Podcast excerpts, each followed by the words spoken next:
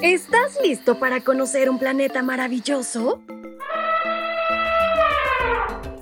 A través del devocional para menores y adolescentes, aprenderemos de cosas interesantes creadas especialmente para ti y para mí. Así que no te lo pierdas y a volar la imaginación.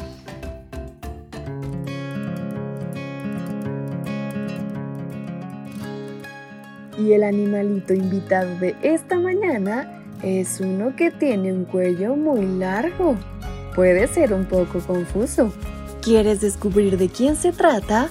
Pues no te puedes perder esta gran reflexión que Dios tiene preparada para ti y también para mí. Bienvenidos sean todos a este su devocional para menores y adolescentes. Y en este 15 de febrero, nuestra reflexión lleva por título Maluca Avestruz. Y el versículo que nos acompaña lo podemos localizar en el libro de Lucas capítulo 13, versículo 34. ¿Cuántas veces quise juntar a tus hijos? Como la gallina junta sus pollitos bajo las alas. Si alguna vez has visto una avestruz en un zoológico, es probable que te haya parecido un pájaro feo. Las avestruces son enormes. Pueden medir dos metros y medio y pesar hasta 300 libras, que se traducen a 150 kilos.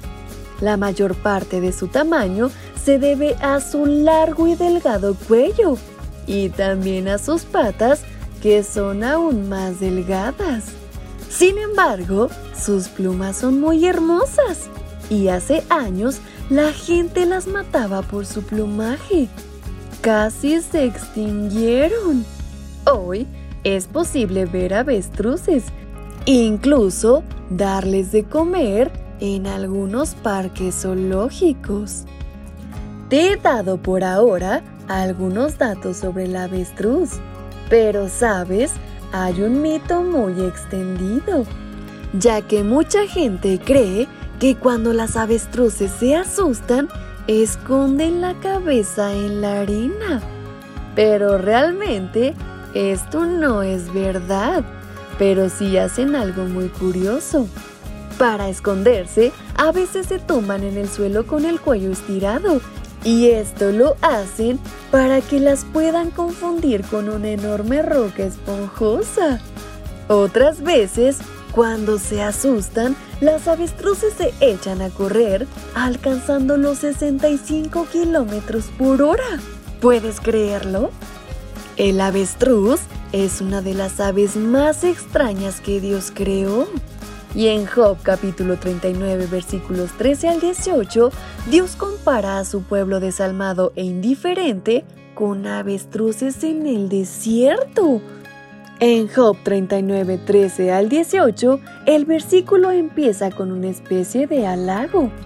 Dice que el avestruz puede tener plumas hermosas, pero que no son nada comparadas con las de la cigüeña.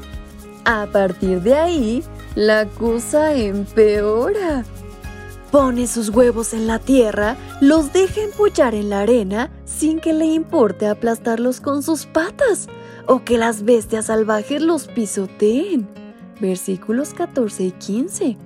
Si los huevos se abren, el versículo continúa diciendo, maltrata a sus polluelos como si no fueran suyos. Versículo 16.